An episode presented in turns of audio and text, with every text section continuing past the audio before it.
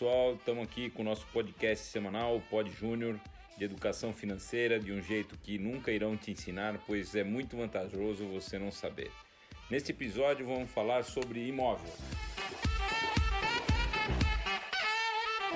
Na realidade, pra, antes de falar sobre imóvel, vou explicar para vocês as formas que existem para vocês comprarem ou vocês terem um imóvel. Existe a forma financiada, existe a forma de você fazer um consórcio, existe a forma de você juntar o dinheiro, existe N formas com relação a isso. Para começar a falar, eu vou falar do, do que, que eu acho com relação a todas essas e no final vou explicar para vocês é, se hoje é bom ou é ruim comprar imóvel, se é um investimento saudável ou não, né? Vai depender muito da, da categoria e da, da, da, forma que vocês hoje é, identificam o imóvel. Né? Para os jovens é de um jeito, para as pessoas mais velhas de outra, de outra forma. E estarei falando para vocês das duas formas. Começando a falar sobre imóveis, na realidade a gente se depara com um, um problema que existe no Brasil, né? Porque imóvel normalmente para as pessoas de baixa renda é financiado. Né? Para dizer financiado, vamos entender a palavra financiamento. Financiamento é toda aquela é, aquele bem que você tem, por exemplo, um carro. Você vai lá, compra o carro e você não tem o dinheiro para comprar ele à vista, então você faz ele financiado.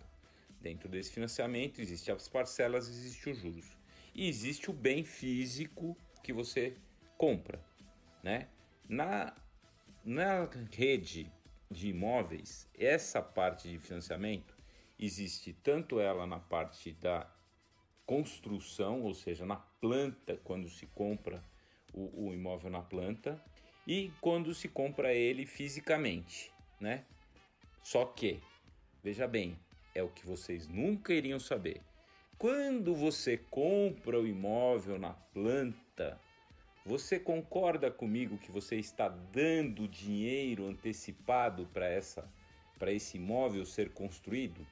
Então, ao meu ver, existe uma regra leonina das construtoras com relação ao consumidor, porque vocês consumidores não têm que pagar juros e sim receber porque vocês são financiadores daquela obra no início.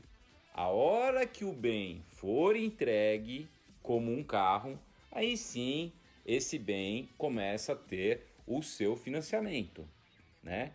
Então, essa forma de financiamento, ela, ao meu ver, está sendo conduzida pelas construtoras de uma maneira muito errada porque não é justo o consumidor pagar juros antecipado de um bem que não existe, ok?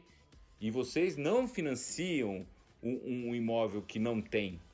Aquele imóvel só vai ser financiado a partir do bem na sua mão. Aí existe o financiamento, aí existe a propriedade, aí existe o bem de fato. Então, isso nunca ninguém falou dessa forma, nunca ninguém explicou, mas é a realidade. Então não existe bem ainda quando o projeto está em construção. Logicamente, depois que ele foi construído e tudo mais, você pode comprar o bem e financiar ele em 30 anos e pagar ele pelo prazo que for e, e ter as suas parcelas de acordo com a sua, sua capacidade financeira, né? Então essas duas modalidades que eu estou explicando para vocês, que é a modalidade de você comprar o imóvel na planta e quando você compra na planta, vem lá parcela semestral, parcela anual, parcela não sei o que e todas elas são reajustadas. Mas vocês têm que ter em mente que vocês não têm bem nenhum, vocês não têm que pagar juros com relação àquilo. Muito pelo contrário, quem tem que pagar juros com relação àquilo é a construtora que está comprando, que está pegando o seu dinheiro.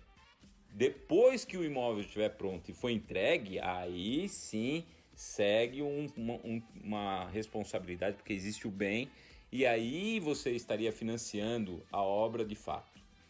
Né? Meu conselho para os consumidores, se forem uma pessoas bem controladas, colocar o dinheiro em aplicações financeiras que muito provavelmente, muito provavelmente, vocês vão conseguir comprar o imóvel já construído, sem pagar juros e provavelmente dentro dessas parcelas vocês vão conseguir suplantar mais até. Você, por exemplo, se você tá tem que pagar até a entrega do apartamento 100 mil reais, é capaz de vocês terem 102, 103 mil reais na, na hora que vocês que o apartamento tá, tiver entregue para pagar. Ou seja, vocês vão ter mais recursos e vão dar entrada no apartamento e aí sim financiar o apartamento.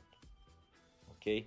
Então essa é uma dica que as construtoras e o mercado financeiro não passa porque é vantajoso. Porque o Itaú fala que financia o imóvel para a construtora. Bom, se ele está financiando o imóvel para a construtora e criando renda para a construtora, e a construtora tem capital para construir, porque ela não constrói e depois vende. Então é uma forma que eles estão ganhando dos dois lados e isso o Pod Júnior veio para esclarecer a vocês, veio para informar.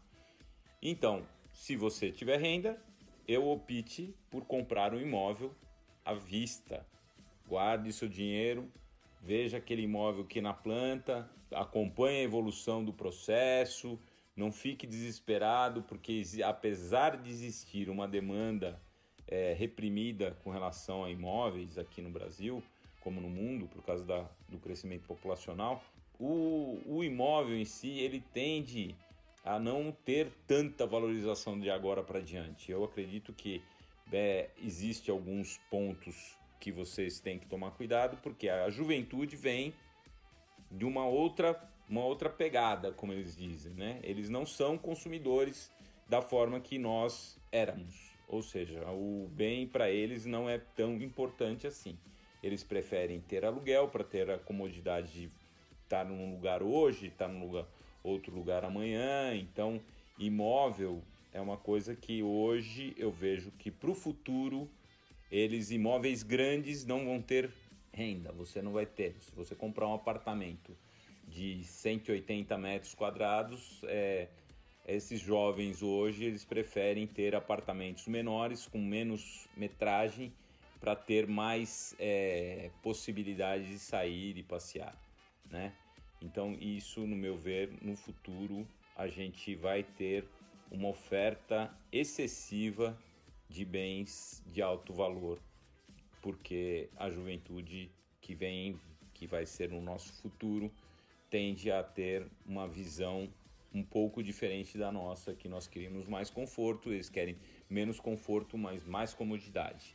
E eu acho que eles estão certos, porque na realidade assim, é melhor você ter um apartamento de 70 metros quadrados, na qual dentro do apartamento é, no condomínio tenha uma lavanderia comunitária, um, uma, um lugar de, de, de ginástica, é, e você não precisa montar nenhuma estrutura é, dentro da sua unidade. Então isso se torna mais simples, mais prático e a comodidade também das garagens, porque os apartamentos grandes existem cinco, seis garagens. Hoje a juventude prefere andar de Uber. Então, para que ter um apartamento grande com cinco garagens, quatro garagens, só para ter custo?